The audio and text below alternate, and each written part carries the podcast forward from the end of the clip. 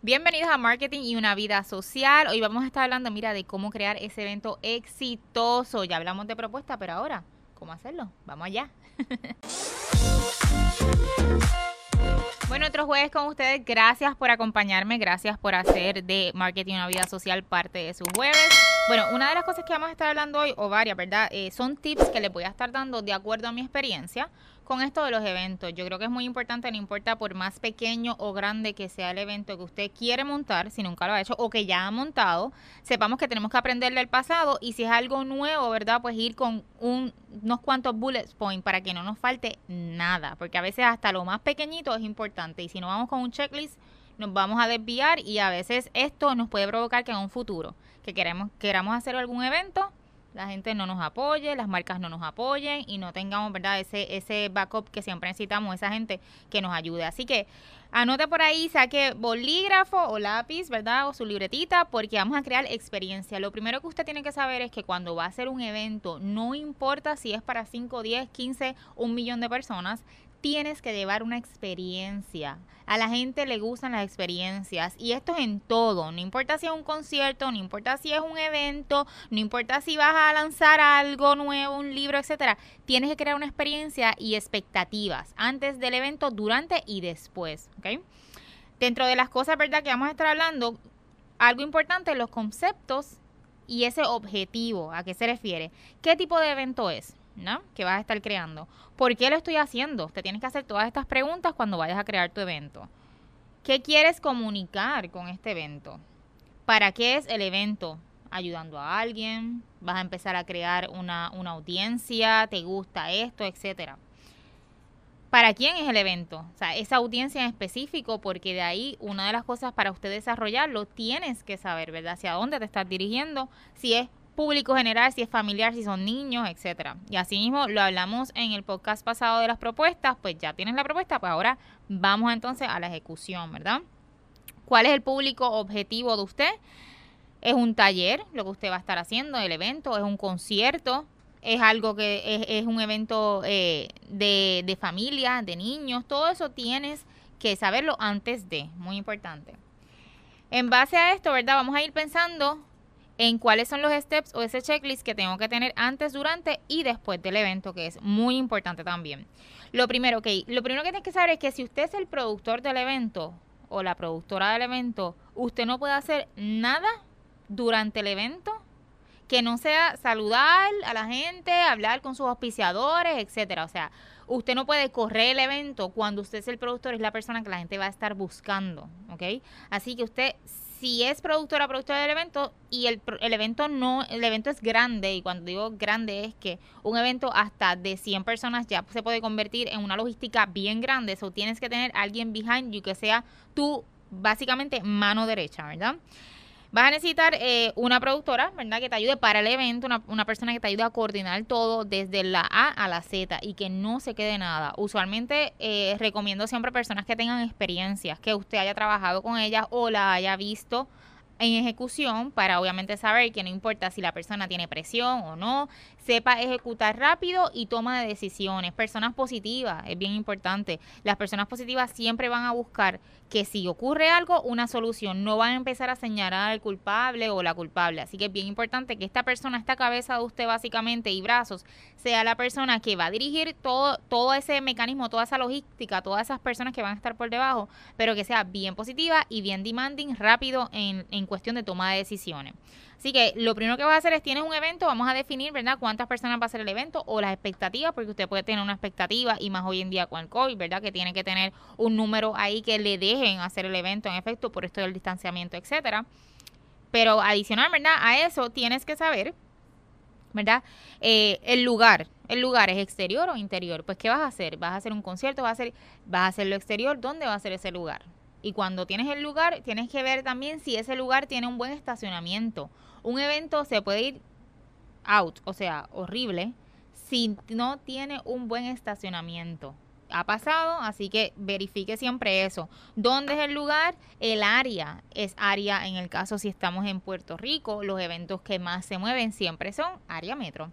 A menos que ya usted tenga un backup, digamos que ha hecho este evento 40 veces, ya la gente le va a llegar a la luna, porque ya la gente son fanáticos del evento y van a llegar, pues ya son otros 20, ¿verdad? Ya, ya eso es otro tipo de, de, de experiencia. Pero si es la primera vez, siempre hágalo área metro y siempre hágalo por esto de la lluvia cerrado, a menos que sea un evento de carros, por ejemplo, que no importa, ¿verdad? Este, si hay carros y tiene carpa donde la gente se puede meter, pues obviamente eh, lo puede hacer ahí. Fuera de eso, mi recomendación siempre es adentro, sea en hoteles, sea en, en, en, locations que usted entienda, sea hasta en gimnasio, si un evento de gimnasio, o sea, todo depende, pero que sea adentro, ¿verdad?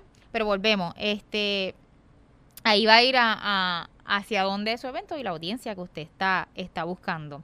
Esta persona que usted escoge tiene que estar a cargo de todo y tiene que conocerlo todo. O sea, usted no puede tener secretos, ¿verdad? O, o hablar usted algo con acuerdo con una persona, eh, el acuerdo con el de seguridad y esta persona no lo sepa. No. O sea, esta persona tiene que tener quién es la persona que, la compañía que va a estar trabajando lo de seguridad. Yo tengo que tener el contacto, yo tengo que saber lo que tú, si fuiste el productor que, que acordaste algo, me tienes que decir qué fue lo que acordaste. Y si es que soy yo, por ejemplo, que vuelvo y digo, si usted es el productor, usted no se encarga de nada, usted contrata a alguien que se encarga de eso. O sea que si usted me contrata a mí y yo soy la que voy a hacer todo esto, pues entonces todos, todos esos deals, ¿verdad? Todos esos acuerdos, pues los llevo a cabo yo. Hablo con la compañía, contrato a la compañía y todo va en esos pasitos, ¿ok?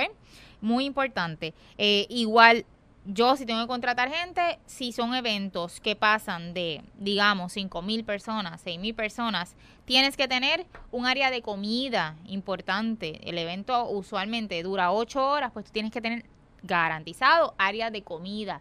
Pues si hay que contratar, por ejemplo, eh, a gente si es un área abierta, tienes que llevar a gente que contrates los booths para hacer comidas o food etcétera, tienes que tener una persona a cargo de eso.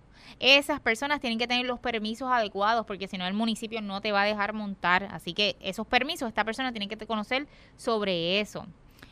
Si tienes área, por ejemplo, VIP, área VIP, tienes que tener una persona a cargo de esto, el área, que la limpien a tiempo, por ejemplo, eh, que se entregue el, local, cuando me lo entreguen, como, como me lo entregaron, yo lo voy a entregar, esta persona tiene que estar pendiente a esto. La entrada, que en la entrada siempre tengas la gente de seguridad y adicional a eso tu equipo de trabajo que va a estar cogiendo si son las taquillas, por ejemplo, si es este que tienen que pasar por un lugar, hay que revisarlo, etcétera, todo depende, vuelvo y digo, dónde es el location, ¿verdad?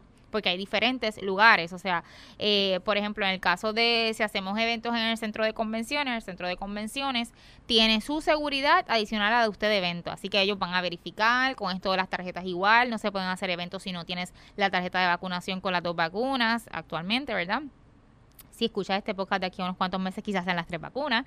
Eh, adicional a eso, el, el, el centro te pide a ti ciertos documentos, por ejemplo, si tú tienes un montaje que pasa de un, eh, de un perímetro en específico, tienes que tener certificación de esos montajes, si estamos hablando de trocing, etcétera. Cada bus tiene que tener esa, esa certificación.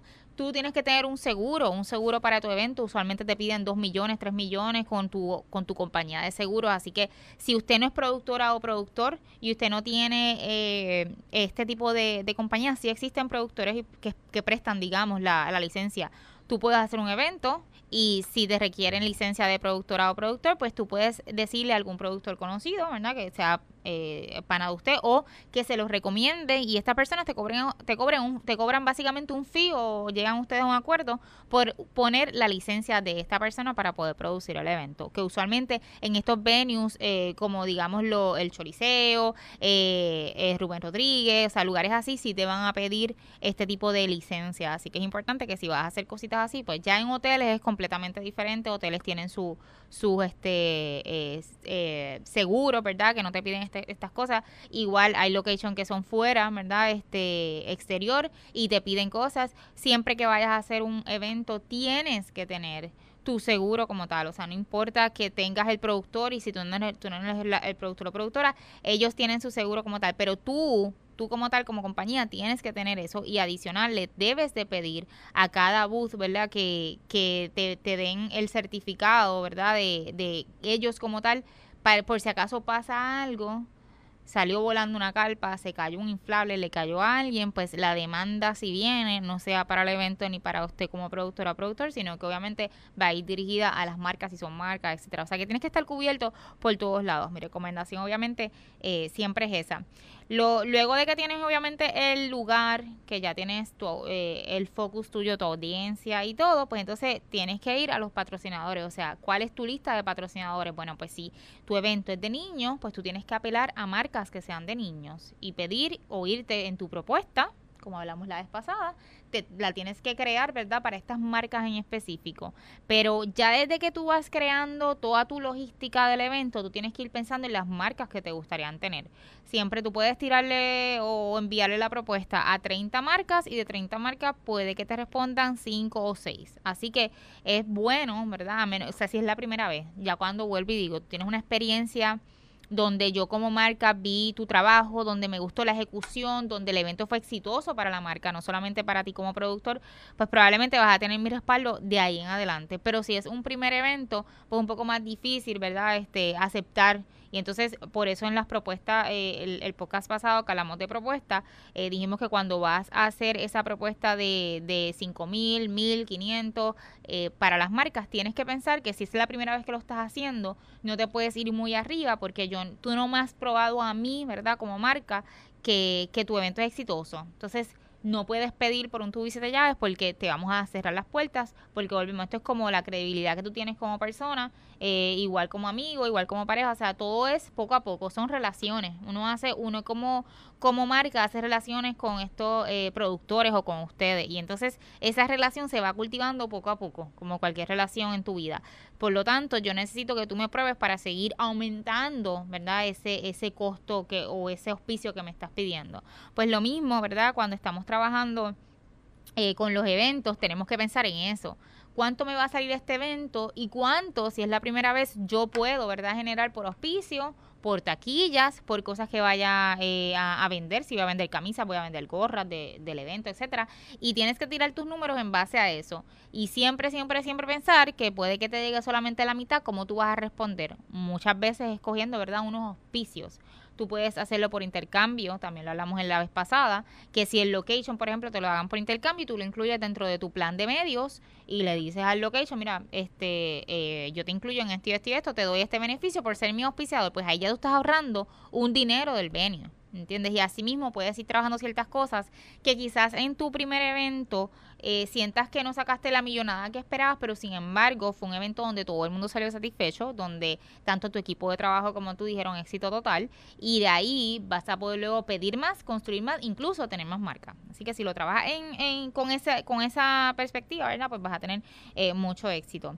Como dije, la licencia de productor es muy importante, la comida para tu staff, o sea, eh, muchas veces pasa esto, tu staff no puede salir en el medio del evento a comer, a comprar comida, incluso hasta si tú tienes allí mismo food trucks y todo, no pueden salir corriendo. Así que tú siempre tienes que tener un plan para ellos. O sea, en tu backstage siempre debes de tener comida para ellos. Eh, contratar, a veces se contratan compañías, panaderías, etcétera, que te llevan a, la, a, las 7 de la mañana necesito esto, a las 12 esto, a las 3 de la tarde esto, a las 5 de la tarde. Y haces ese contrato que volvemos, tu coordinadora de eventos va a hacer esto antes del evento porque tu staff no puede salir y van a estar corriendo y tienen que hacer cosas que se puedan comer rapidito, no arroz, habichuela, este, chuleta, etcétera, o sea, no, tienen que ser sandwichitos y cosas básicas, wraps, etcétera, para que sigan corriendo, pero siempre debes de tener la comida y bebida para tu staff y, y tienes que ponerlo dentro de tu lista, ¿ok? También la seguridad del evento, que ya lo hablamos, contratar una compañía que sea muy responsable e importante, que sea recomendada si nunca has trabajado con ella, no te tires a cosas nuevas, no por querer economizarte dinero. La seguridad de un evento es muy importante, eso obviamente es algo que también tienes que tener en tu lista. Eh, los artes, tienes que tener tu artista gráfico que constantemente te cree artes. Esto es lo mismo, puede ser una persona que tú consigas por intercambio, que le digas, mira, pues tú me creas todos los artes y vas, obviamente, como auspiciador, igual en las plataformas de nosotros, redes sociales, etcétera, pues te ponemos como auspiciador y me creas todos los artes, todos los stories, todo lo que voy a estar trabajando, ¿verdad? Dentro de, de este, estos meses para que se dé el evento. Muy importante.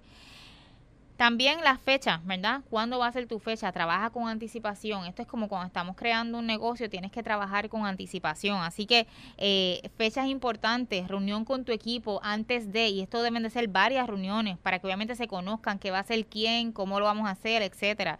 Eh, con los auspiciadores, tienes que tener una reunión con los auspiciadores para explicarle todo de la A a la Z. El día de montaje es este, a la hora, de esta hora a esta hora. La persona a contacto es esta persona. O sea, todos esos detalles tienes que hacerlo con tus auspiciadores para que el día del evento no se vuelva un 8, no sé dónde voy a montar, etcétera. O sea, que es muy importante repasarlo, aunque tú se lo envíes por email, es importante hacer una reunión con ellos y ellos ver eh, eh, qué hay detrás de todo eso, ¿verdad?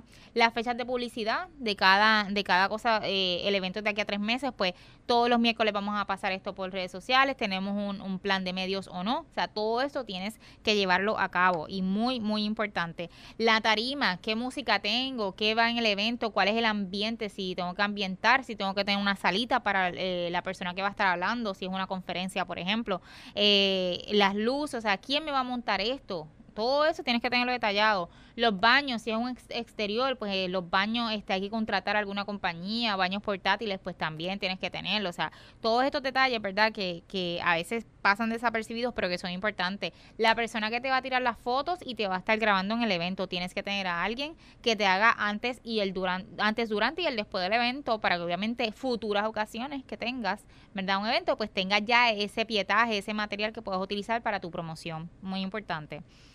La parte de cómo la gente se va a registrar, dónde compró las taquillas, son eh, por internet, online, qué página, todo esto desglosado eh, y cómo va a pasar y todo, todo y cada una de las cosas, tu equipo de trabajo lo tiene que saber, muy importante. Agenda minuto a minuto, o sea, ahora vamos a rundown.